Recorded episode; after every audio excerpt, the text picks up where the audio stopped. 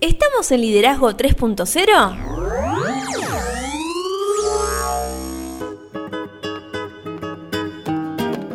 Bienvenidos a Liderazgo 3.0, un espacio que crece día a día y en el que analizamos un tema poco trabajado como es el liderazgo.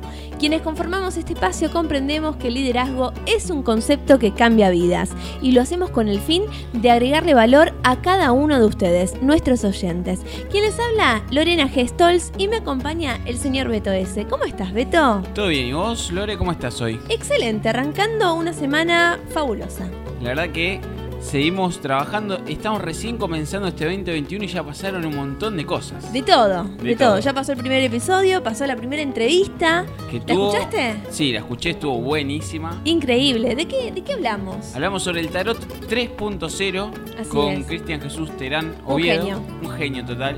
Tuvo muchísimas repercusiones, la verdad que tuvo realmente muy, muy, muy interesante todos los conceptos que trabajamos. Si alguien no la escuchó, está en nuestro canal YouTube y también en nuestro canal de lo que son los podcasts. Así es, pero ¿dónde nos pueden encontrar las personas? Estamos en las redes sociales, estamos en Instagram como liderazgo 3-0, Facebook 3.0 liderazgo, YouTube liderazgo 3.0 y nuestra web es liderazgo30.com.ar. Súmense y sigan creciendo día a día porque nuestra idea es agregar valor a cada minuto. Así es, jamás me hubiera imaginado que él tarot estuviera tan ligado al liderazgo como lo, vimos en esa entrevista. Sí, la verdad que ese fue un gran desafío, ¿eh? un gran desafío que hemos pasado con una solvencia impresionante. Y yo aprendí un montón. Yo también. Era algo que desconocía totalmente. Yo tenía, le tenía cierto resquemor al tarot. Sí, sí. Es que es un tema tabú, ¿viste? En la sociedad hay algunos sectores simplemente que, que hablan acerca del tarot. Pero estuvo muy interesante. Muy El que no lo escuchó, los invitamos a que lo escuchen. Así es. Además hay una gran historia de Cristian atrás del tarot. Sí. cómo se mete el diseño gráfico, qué tiene que ver la autoconfianza, pero bueno, un montón de cosas. Así es, así es. Así que los invitamos, si aún no lo escucharon, que lo escuchen. Pero bueno, estamos en enero, estamos en el mes del liderazgo. Así es. Y hemos empezado en el último episodio hablando sobre qué. Así es, estuvimos hablando acerca de las funciones del líder y de las características que debería tener ese gran líder, según quién. Rudolf Giuliani. Así es, esas características que planteaba este buen hombre. Exactamente, si alguien no sabe quién es, era el alcalde en Nueva York cuando pasa el incidente de las Torres Gemelas. Así es, en el año 2001, ¿no? 2001, sí. Pero bueno, hoy vamos a seguir avanzando al respecto de, este tema y también nos vamos a meter en cuanto a las leyes y a los mitos del liderazgo que ya también lo hemos trabajado. Sí, lo hemos hablado mil veces, las dos cosas. Las dos cosas. Hoy nos vamos a hacer eh, la realidad vamos a hablar sobre las 21 leyes irrefutables del liderazgo. Sí. Ese gran libro de John Maxwell. Nosotros hicimos pie muchísimas veces en estas 21 leyes, pero hoy las vamos a tocar una a una. Así es, y vamos a hacer nuestro propio, análisis, ¿no? Así es. Eso, eso es lo bueno de leer un libro. Cada uno tiene una perspectiva diferente y un análisis diferente según los filtros, las historias de que has leído antes y demás. Y además nuestra comprensión de lo que significa liderazgo para nosotros. Así es. Y vamos a hablar sobre los mitos, como bien dijiste. Es como que yo no te digo que es una copia del primer episodio de este podcast de la primera temporada porque después de tantos episodios, de haber eh, analizado tanto, de haber hablado con tantas personas, los pensamientos van cambiando. Totalmente. Totalmente. Pero bueno, ¿qué te parece si antes de hablar de las leyes hablamos del liderazgo, pero desde el liderazgo como una habilidad? Así es, porque nosotros en este espacio entendemos de que todos somos líderes. Sí. Porque no nos gusta esa palabra que es la de seguidor, porque el seguidor, como hemos visto, lleva una actitud totalmente pasiva y nosotros creemos que el liderazgo es una habilidad que se puede trabajar, se puede ejercitar y podemos crecer día a día. Y el verdadero liderazgo no es sinónimo de un conjunto de habilidades administrativas orientadas a la conducción de equipo de trabajo, sino que es un conjunto de características de personalidad y valores mediante los cuales una persona confía en su talento para favorecer el desarrollo intelectual, espiritual, emocional, social y sobre todo también laboral de quienes le rodean. Interesante esa definición, ¿eh? Muy interesante. Pero bueno, vamos a arrancar. Nuestra idea, como siempre, es agregarles valor a cada uno de ustedes. Así es, por eso vamos a comenzar hablando acerca de las 21 leyes del liderazgo, porque este buen hombre que siempre hablamos nosotros de John Maxwell en el año 2007, realizó este, este libro, lo publicó llamado Las 21 leyes irrefutables del liderazgo, y hoy vamos a partir de este libro para hacer nuestro propio análisis según cada ley que propuso él. Así es, antes de meternos directamente con las leyes, me gustaría hacer este asterisco, ¿no? Yo siempre digo que a mi entender John Maxwell es el padre del liderazgo moderno. Sí. Actualmente él sigue vivo. Claro, es contemporáneo además de Así moderno. es. Sí. Y yo creo que al recién meterse el liderazgo realmente como con la importancia que se merece, no somos conscientes de la persona que tenemos en este mundo. Y cuando él se vaya nos vamos a dar cuenta del legado que está dejando. Sí. Y nos vamos a lamentar muchísimo de no haber exprimido más su conocimiento, más allá que él se encarga de agregar valor a cada paso que va. Si alguien no lo conoce, él es autor. Tiene un par de libros, algo Sí, así como, sí, sí. no sé, 60, 70 libros. No, no, no mucho. O sea, Sí. Es algo simple, ¿no? lo puedes leer en un ratito. Y es un gran orador. Él es estadounidense. Esto me llamaba la atención. Él es estadounidense. En Latinoamérica, por ahí, recién ahora estábamos hablando de líderes, de liderazgo, pero es una persona que allá en Estados Unidos tiene años de estar haciendo esto que hace. de Totalmente. hablar de liderazgo, de mentorear a las personas. Y en, en Latinoamérica llegó el liderazgo gracias a él. Claro. Porque él armó lo que se llama, no recuerdo bien el nombre, pero como el equipo de John Maxwell, a la cabeza está Juan Beriken, que Sí. también tiene un podcast sobre liderazgo muy interesante, él es mexicano, pero es la cabeza de habla hispana que tiene John Maxwell y entre los dos se encargan de agregar valor y cambiarle la vida a un montón de personas y nosotros celebramos eso. Sí, totalmente. Pero bueno, vamos a comenzar hablando acerca de la primera ley, que es la ley del tope. Así es. Esta ley yo creo que es una de las más importantes. Porque esta ley es la que, si tenemos que analizarlo desde un punto de vista coloquial, explicarlo de una manera coloquial y que todos lo entendamos, la- el tope es cuáles son nuestras limitaciones. Claro. Es como cuando nosotros hablamos de ese FODA, Sí. que hablamos de las fortalezas, oportunidades, Debilidades. debilidades y amenazas. Nosotros tenemos que saber todo eso para saber cuáles son nuestro tope justamente. Y es el hecho de que la capacidad de liderazgo determina el nivel de eficiencia de una persona. Y te diría que entre mayor sea la capacidad del líder para orientar y dirigir, mayor va a ser esa capacidad de, del colaborador para desempeñarse correctamente en una función determinada.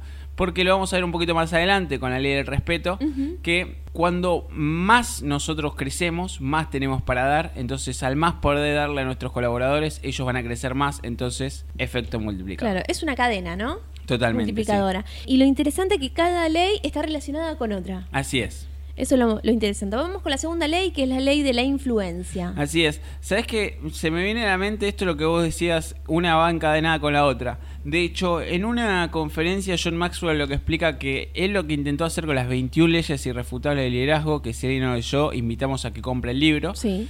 es son 21 facetas de una misma persona. Entonces son 21 facetas que nosotros como líderes deberíamos intentar tener de 7 puntos para arriba si queremos ser grandes líderes. Claro. Y él te invita en ese libro a hacer análisis, te hace preguntas Sí. y te invita a que vos objetivamente veas cuáles son tus habilidades, cuáles son tus fortalezas y en qué leyes tenés que trabajar. Claro, y que eh, ir, ir puliéndote, digamos, Totalmente. según tus debilidades y tus amenazas. Así es, y en esta segunda ley que vos decís de la influencia, se refiere a que la verdadera medida del liderazgo es la capacidad para estimular el cambio positivo en las personas. Y nosotros siempre decimos que el liderazgo es influencia y todo sube o cae por el liderazgo. Entonces el liderazgo es algo que se debería ejercer sobre las personas sin que medie ni una coacción o manipulación de nuestra parte. Claro. Y lo interesante de la influencia, que nosotros siempre influimos, Totalmente. consciente o inconscientemente, y lo hemos trabajado ya también en Siempre. este espacio. Estamos en una discusión casi filosófica, te diría, con, con el Arqui. Sí, ¿por Lo qué? pueden encontrar en nuestras redes sociales. Él dice que no es un líder. Pe- Pero bueno, ya lo vamos a agarrar y le vamos a lograr que él entienda que es un Igual líder. tal vez con las proyecciones que tiene para este año, por ahí se dé cuenta de que realmente es un líder. Para mí está negado. Y de la influencia que tiene a cada una de las personas que lo siguen. Es como que le pones un vaso de agua adelante, decís un vaso de agua y dice, no, no es un vaso Sí, de sí. agua. Es, es muy inspirador, no sé, si, si, si aún no fueron todavía a, a ver sus- sus redes sociales, es muy inspirador lo que hace. Así es, arroba modo arqui, le mandamos un saludo ya, segundo podcast, segundo saludo para él, al tercero se lo cobramos. Claro, pobre. vamos con, ya que dijo tercero, vamos con la tercera ley, que es la ley del proceso. Así es, esta ley afirma que el liderazgo es algo que se desarrolla diariamente de manera continua y permanente y no es algo que se aprende de un día o que dura toda la vida. Es un crecimiento día a día como siempre lo decimos. Es la vida propia. Totalmente, sí. Es así. Vamos con la cuarta ley, que es la ley de navegación. Esta también la trajimos varias veces. Sí, la ley de navegación nos dice cómo nosotros tenemos que ir caminando en este, en este mundo, en nuestra vida, y determina que cualquier persona puede gobernar un barco, pero se necesita que un líder planee la ruta. Claro. Y lo interesante de saber que esa ruta no es siempre igual. Así es, y no sabemos, de hecho después ahí tenés justamente la navegación, poder ajustar las velas cuando la planificación falla o hay algún tipo de desvío. Totalmente. O sea que cualquier persona puede administrar un equipo de trabajo, pero solamente un líder puede conducir a sus colaboradores para alcanzar sus objetivos personales y sobre todo profesionales. Así es. La quinta ley es la ley de adición. En esta dijo el Arqui que va bien. Bien. O me dijo que tenía que trabajarla, no Espere, me ¿por qué el Arqui habla de esto? Porque nosotros, paralelamente a lo que trabajamos en el episodio, lo estamos trabajando en nuestro Instagram, de una manera más resumida, ¿no? Y el miércoles pasado salieron un tips con las primeras siete leyes. Claro. Por el próximo miércoles tendrán las siete que siguen y seguiremos viendo con el Arqui a ver cómo funciona esto seguramente él los va a responder. Y en esta ley dice que cuando un verdadero líder habla, la gente lo escucha debido a la calidad de su carácter, relaciones, conocimientos, intuición, experiencias y éxito pasado. ¿Cuántas cosas se mezclan y, sin darnos cuenta cuántas cosas analizamos de quienes nos rodean, no? Sí, sí. ¿Cuántas acciones surgen a partir del liderazgo sin darse cuenta? Así es. Y nosotros cuando logramos que todo esto sea algo positivo en una persona que está enfrente de nosotros, a esa persona la convierte en una fuente de inspiración para nosotros. Totalmente, siempre, siempre, es verdad. La sexta ley es la ley del terreno firme. Esta ley establece que la confianza entre líderes y sus colaboradores es el fundamento del liderazgo, ya que es a través de esta que se consigue la cooperación y el compromiso real. Qué importante que es la confianza, ¿no? Sí, sí, sí, totalmente. Y el compromiso que viene de la mano de la confianza. Así es. La séptima ley es importantísima. Es la ley del respeto, que viene de la mano de la confianza, que veníamos hablando recién también. Sí, esta ley eh, es cuando yo he dado charlas y a mí me gusta explicar nuestro concepto de líder con esta ley. Porque esta ley señala que por naturaleza la gente sigue a los líderes que son más fuertes que ellos mismos. Acá es donde nosotros explicamos que claramente mm, el liderazgo para nosotros es una habilidad que se puede trabajar, que capaz somos un 3 o un 4 y podemos llegar a ser 7, 8 o 9 si nosotros invertimos muchos recursos en trabajar nuestro liderazgo. Si nos lo proponemos, digamos. Así es. Y las personas nos sentimos más seguras con aquellos que saben más que nosotros y que pueden ser un ejemplo a seguir independientemente de la posición que ocupen en cualquier eh, organigrama. No, no estamos hablando de posición acá porque no, como hemos dicho, nivel 1 de liderazgo es el nivel de la posición, es el más bajo. Sí, totalmente. La octava ley es la ley de la intuición. Qué importante es ser intuitivo, ¿no? Y te diría que los líderes tienen la capacidad de interpretar lo que para muchos es intangible. Claro. Por ejemplo, las necesidades de sus colaboradores, las tendencias sociales, los estados de ánimos, las prioridades. Y están en la posibilidad de actuar de manera oportuna para facilitar la actuación de quienes los rodean y así como para favorecer la aceptación al cambio. Acá me viene a la mente de que muchos proyectos vienen eh, en primera instancia, digamos, como algo intangible. O sea, esto hace referencia. Totalmente. decir, bueno, vamos a intentar proyectar algo que aún no lo tenemos materializado. Sí, y, eh, y también esto te ayuda a encontrar el momento oportuno. Claro. Que hemos hablado en algún momento del momento oportuno. Así es. La novena ley es la ley del magnetismo establece que un líder se rodea de personas cuyas características de personalidad y hábitos laborales son similares a las suyas uno dice que atrae lo que es. Exacto. Me venía la ley de atracción también de otros autores. Así es. Y es muy importante que aprendamos a identificar nuestras debilidades y a encontrar la manera de subsanarlas de manera que atraiga a personas que refuercen y consoliden nuestros nuevos objetivos de comportamiento. ¿Qué pasa si de repente llega alguien que no es muy similar al perfil que tenemos? Y ahí es donde... ¿Se decanta por sí solo? Se decanta o se puede llegar a dar una complementación. Depende mucho también de la apertura mental que tengan las personas. Claro. Hay muchas personas que no aceptan que el de enfrente pueda pensar diferente. Sí. O les molesta que otra persona piense diferente sobre ciertos asuntos y que a la larga termine teniendo razón. A los seres humanos les cuesta muchísimo reconocer que se equivocaron. Sí, sí, sí. Qué lástima, ¿no? Sí, totalmente. Porque es, es un crecimiento también. Cuando digo seres humanos, estamos nosotros también metidos. Sí, sí, Y que nosotros digamos esto, yo siempre digo lo mismo, que nosotros entendamos la teoría no quiere decir que seamos 100% lo que nosotros hacemos en nuestro día a día, pero sí al estar en el camino sabemos qué cosas corregir y trabajar en el día a día. Así es. Es una construcción, un proceso, como Así dijo es. usted recién.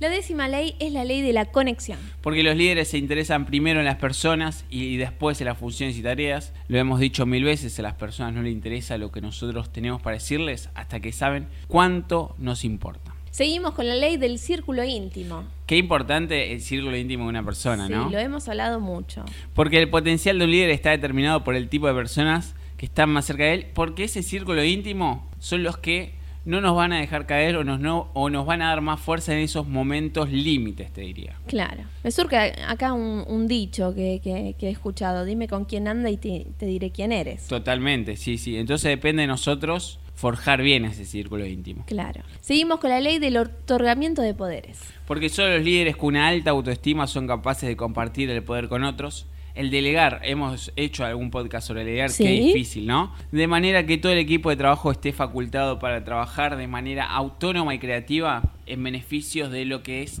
todo el equipo en sí. Siempre el equipo tiene que estar por encima de nosotros, porque nosotros somos los líderes. Así es. Eh, qué importante esto de facultar, ¿no?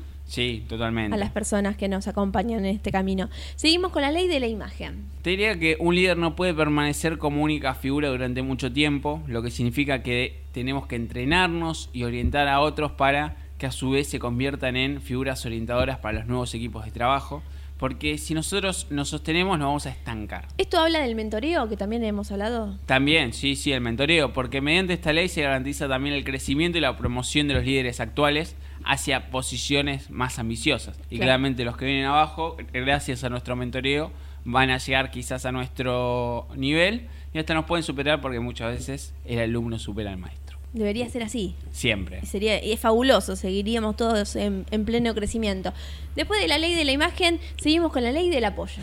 Siempre te voy a decir que estamos haciendo un resumen muy, pero muy, muy acotado Sí, sí. de estas leyes. Es un libro que Aparte de ser muy interesante, de tener muchos conceptos muy, muy apropiados para hacerle un análisis profundo, lo que tiene Maxwell es que te lleva a, a todo un ejemplo. así es. Siempre te trae algún Concretos. ejemplo como para que vos entiendas lo que él te está planteando desde la teoría. Así es. Y esta ley del apoyo lo que dice es que las personas apoyan primero al líder y después se comprometen con la visión. Claro. Porque es lo que nosotros decíamos. A las personas no le importa lo que nosotros decimos hasta que sepan cuánto le importamos.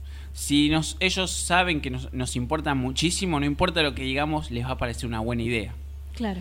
Entonces esto refuerza la idea de que más allá de la administración, el líder debe dedicar gran parte de sus esfuerzos al establecimiento de relaciones interpersonales, sobre todo que sean honestas, mediante las que se pueda generar la bendita confianza. Así es. Seguimos con la ley de la victoria. Que los líderes encuentran la forma de compartir el reconocimiento con cada uno de sus colaboradores de manera justa y equitativa, sin apropiarse de los méritos ajenos. Claro. Lo hemos dicho mil veces. Sí. Que dejemos que los triunfos se lleven los demás, nosotros hagámonos, hagámonos cargo de los fracasos. Si nosotros tenemos un buen entrenamiento como líderes, vamos a darnos cuenta que no, o mejor dicho, no vamos a vivir de elogio ajeno. Claro. No necesitamos que alguien nos diga que estamos haciendo bien las cosas para entender que estamos haciendo bien las cosas. Claro. Igual el crecimiento no, no tiene nada que ver con los, con los elogios. Es, es, el- es donde nos equivocamos a veces. Por eso, y hay muchas personas de que necesitan romper ese paradigma Claro. y entender de que no tenemos que hacer lo que la sociedad nos dice que es correcto, sino lo que nosotros realmente creemos que es correcto. Exacto, esas construcciones sociales tan equivocadas, tan erróneas. Seguimos con la ley del gran impulso. Esta es otra gran ley que como figura ejemplar el líder debe ser la primera persona en manifestar su disposición para hacer las cosas y debe servir de fuente de inspiración para la constitución de equipos de trabajo de alto desempeño. Claro.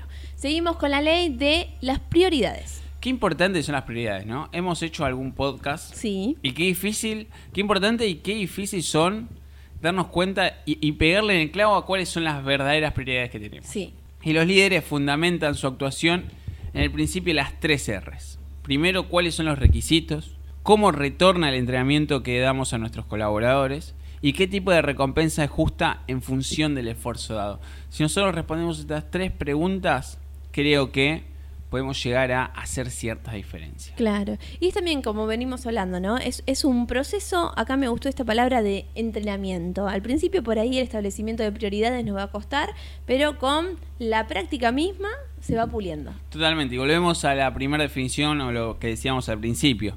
El liderazgo es una habilidad que se puede Exacto. entrenar. Sí, Solo sí, sí. depende de nosotros querer entrenarla y poder chocarnos con nuestro peor enemigo que somos nosotros mismos, porque es muy difícil muchas veces decir o reconocer en qué nos estamos equivocando. Claro. Hay, hay alguien que en algún momento dijo, vos le fuiste a hablar y dice, yo ya sé lo que me vas a decir, pero ¿cómo sabes que me... Sí, te voy si a no me dejaste hablar. Si no me dejaste hablar. Pero bueno, Sí. son cosas que hay que pulir en el día a día. Sí, totalmente. A veces está bueno que alguien te la observe, porque no te das cuenta a veces que la tenés. Sí, sí, y hay que entender de que muchas veces eh, las observaciones vienen de personas que quieren ser constructivas. Exacto, sí, sí. Seguimos con la ley del sacrificio. Esta ley también es muy importante. ¿Cuánto hemos hablado de pagar el precio? Estuvo muy interesante la parte de pagar el precio cuando hablábamos con Con Cristian, con sí. Tarot 3.0, si no escuchó, Él dijo que tuvo que pagar muchos, muchas moneditas, digamos. Totalmente, pagó, él sabe muy bien, pagó precios muy altos, si alguien se quiere enterar, vaya a la entrevista. Sí. Un líder debe pensar primero en el bienestar y el reconocimiento de sus colaboradores antes que en el propio, y esto significa dejar de lado el derecho a pensar en sí mismo para dar prioridad al grupo. Y ahí está, hay que hacer un sacrificio enorme Sí, en eso. sí, sí, sí. La pregunta es, vos líder, ¿estás dispuesto a pagar ese precio? Qué buena pregunta.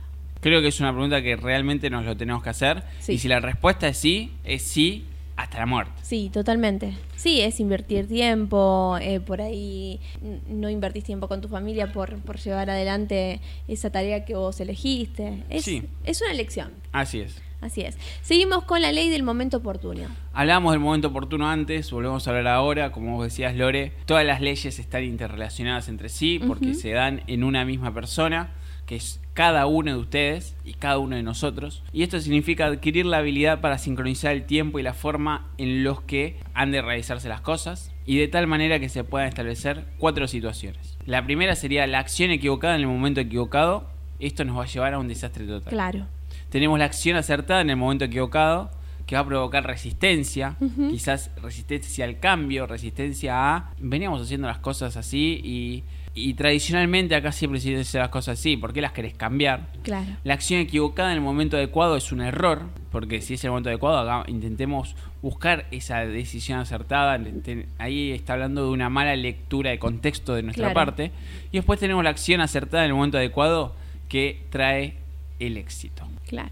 Interesantísimo esto del momento oportuno, saber interpretar el contexto, ¿no? Totalmente, para analizarlo. Seguimos con la ley del crecimiento explosivo. El crecimiento explosivo habla de lo que nosotros hablamos cuando entrenamos otros líderes, que se da un efecto multiplicador, y establece que cuando un líder se ocupa únicamente de dirigir a sus colaboradores, se queda estancado. Claro. Pero cuando orienta sus esfuerzos a desarrollar nuevos líderes y a armar este efecto multiplicador que hablábamos, su camino profesional se abre a nuevas posibilidades de crecimiento porque si crecemos todos, aumentan nuestros recursos. Claro. Y terminamos con la ley del legado. Hemos hablado de la importancia para nosotros del legado, tenemos un podcast, Sí. también de la importancia de trascender, creo que es algo realmente importante. Y el verdadero valor del líder se mide en el momento de la sucesión mismo que se presenta cuando es tiempo de que este líder deje el equipo, la organización o el espacio que está ocupando. Y el líder debe estar dispuesto a irse y permitir que su sucesor haga lo que tiene que hacer de manera libre y autónoma, ya que al entrometerse solo se hace daño a sí mismo y al equipo.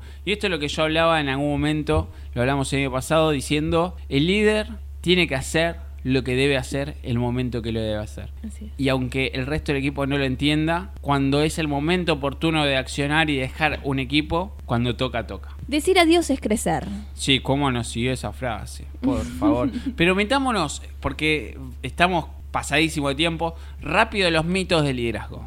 Bueno, en muchas oportunidades el liderazgo se confunde frecuentemente con una habilidad relacionada con la jerarquía. Así es, como hablamos de esa pirámide, de que Exacto. los jefes allá, los gerentes, los dueños de empresas, pará, son personas. Pero a partir de nuestra perspectiva podemos decir que el verdadero liderazgo es un estilo de vida que no tiene relación directa con una posición organizacional en particular. Así es. Quiero que hagamos, más allá que estamos pasando de tiempo, un punto en esto. El liderazgo es un estilo de vida. Sí. El éxito es un camino. El éxito es actuar bien en todo momento y que nosotros logremos que lo que nosotros pensamos, decimos y hacemos vaya en una sola línea. Si yo te digo que soy genial y después pienso de cómo puedo ganarte en esta puja de poder de que yo solo estoy compitiendo. y disculpen oyente con la palabra que voy a usar, en la vida soy un pelotudo, claramente algo estoy haciendo mal y hay mucho que trabajar. Sí, y no quedarse solamente con el éxito. Totalmente. Cuando lo alcanzamos, ¿no? De seguir creciendo y seguir intentando derribar más barreras. Así es, decir. pero analicemos algunos mitos que se encuentran alrededor de todo líder. Bien, uno de los mitos que se encuentra, como vos dijiste, alrededor de todo líder,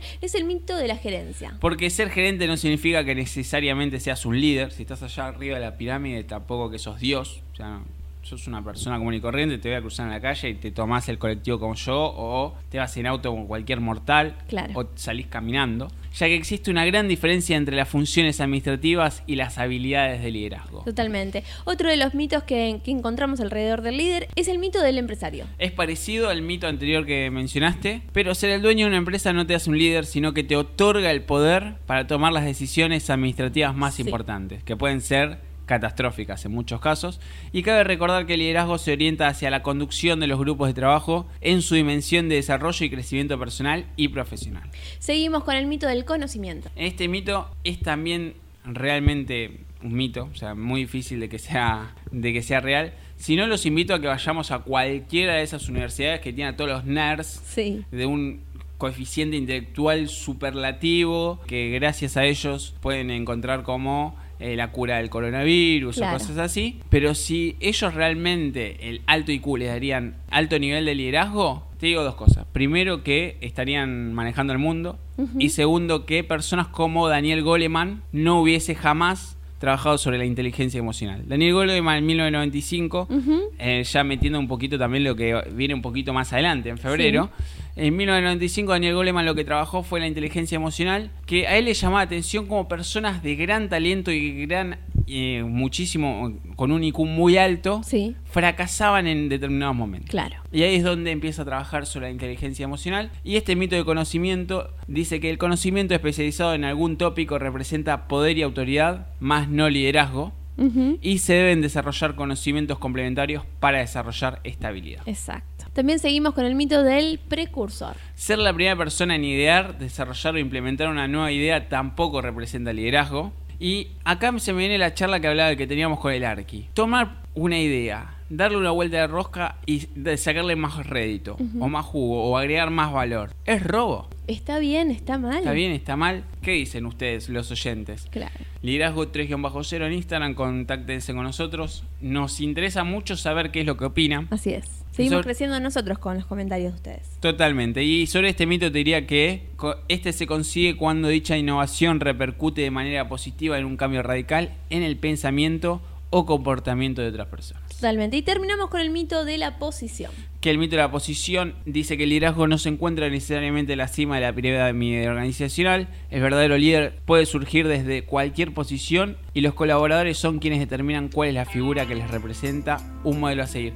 Ya estamos escuchando, nos está echando, se escucha Sí. música de fondo. Con respecto a este último mito, Sí, levante la cabeza en su organización y vea a quién miran todos. así es. Para darse cuenta quién es el líder. Así es, o en alguna reunión, cuando alguien pregunta algo, presten atención a quienes miran todos en busca de aceptación. Exacto. Y te diría que con estos mitos, a diferencia de aquel primer podcast, la idea de estos mitos es que todos entiendan, y por eso lo echamos con las leyes, de que el liderazgo es una habilidad Y que no es poco como- común el liderazgo, es poco común que se enseñe y que se den espacios como liderazgo 3.0 para hablar de estos temas. No, y que las personas tomen la decisión de, de incorporar el liderazgo en su vida. Así de es. empezar a, a liderarse ellos mismos para poder eh, establecer ese, este efecto que decíamos multiplicador. A ver, no es un efecto que solamente lo podríamos llevar a cabo en nuestras organizaciones, en nuestro lugar de trabajo, sino que en nuestra vida diaria, en nuestra casa, con nuestros amigos y demás, ¿no? Creo que me quedo con, con esa frase que decíamos hace un rato. El liderazgo es un estilo de vida. Sí, sí, sí, totalmente. Pero bueno, como siempre me quedo con más preguntas que respuestas. Y en el próximo episodio, ¿qué vamos a ver? En el próximo episodio vamos a estar hablando y analizando los desafíos y principios del liderazgo. Qué importante hablar sobre esto, porque como líderes, ¿contra qué vamos a tener que batallar Claro. para convertirnos en líderes? Y en este mes de liderazgo vamos a cerrar con ese episodio que va a ser importantísimo, me parece. Así es, pero ¿dónde nos pueden encontrar? Estamos en las redes sociales, Instagram liderazgo 3-0, 3.0 liderazgo en Facebook. En YouTube estamos como Liderazgo 3.0, nuestra web es www.liderazgo30.com.ar. Y si les gustó este podcast, Compártanlo para que podamos seguir agregando valor a más personas. y nos vamos. Antes que nada, que acá hagamos un parate, ya sé que nos está corriendo la cortina. Quiero. mm, a mí me gustaría de corazón que dediquemos este podcast. Bien, ¿a quién? Quiero dedicárselo a nuestra conductora, a usted, Gracias. que el sábado pasado fue su cumpleaños. Así es. ¿Qué sintió pasar su cumpleaños a la cabeza de este gran proyecto? Eh, es algo maravilloso. Este proyecto me, me llevó a crecer muchísimo en lo que fue el año 2020. Llegó de una manera ine- inesperada. La verdad que, que ninguno de los dos eh, imaginamos cuando arrancamos el, el 2020 que, que íbamos a estar en este espacio y que íbamos a, mm, a empezar a compartir nuestro día a día con tantas personas de, tantos lugares diferentes, en donde mm, buscamos lo que, lo que recién comentábamos en este episodio, el crecimiento, el crecimiento personal, el crecimiento eh, masificador, este crecimiento de que no solamente comprendemos de que crecemos nosotros mismos, sino que ese crecimiento lo contagiamos en las personas que nos rodean. A partir de este proyecto vivimos, creo, o por lo menos hablo de, de mí, viví millones de experiencias que, mm, que me, lle- me llevó a crecer, me llevó a, a analizar lo que realmente quería y, y bueno, eh, totalmente agradecida. Así que me encantaron esas palabras. Me pone muy contento de que usted sea la cabeza de este, de este proyecto. Es un placer compartirlo con ustedes. Y tomo, tomo la palabra en nombre de toda la comunidad de Liderazgo 3.0. Y sé que es un poquito atrasado, pero le deseamos un muy feliz cumpleaños. Gracias. Y que tenga los mayores de los éxitos en este nuevo año que está comenzando. Así esperamos, siempre hay en crecimiento. Así es. Y Seguimos nos vamos. Nos vamos Nos vamos, como siempre. Con más preguntas que respuestas. Claro, pero con una frase. Así es. Que tengan un excelente lunes y una mejor semana. Que tengan una maravillosa semana. Así es. La última semana de enero ya. No, la otra es la La otra es, bueno, estamos ahí casi en febrero, que nos, no- nos adentramos al, al mundo emocional en febrero. Sí, no se me emocione ahora No, todavía, no, espere a febrero. Espero a febrero para las emociones. Toda persona tiene el deseo de ser importante, de hacer una contribución, de ser parte de algo noble y con propósito. John Maxwell.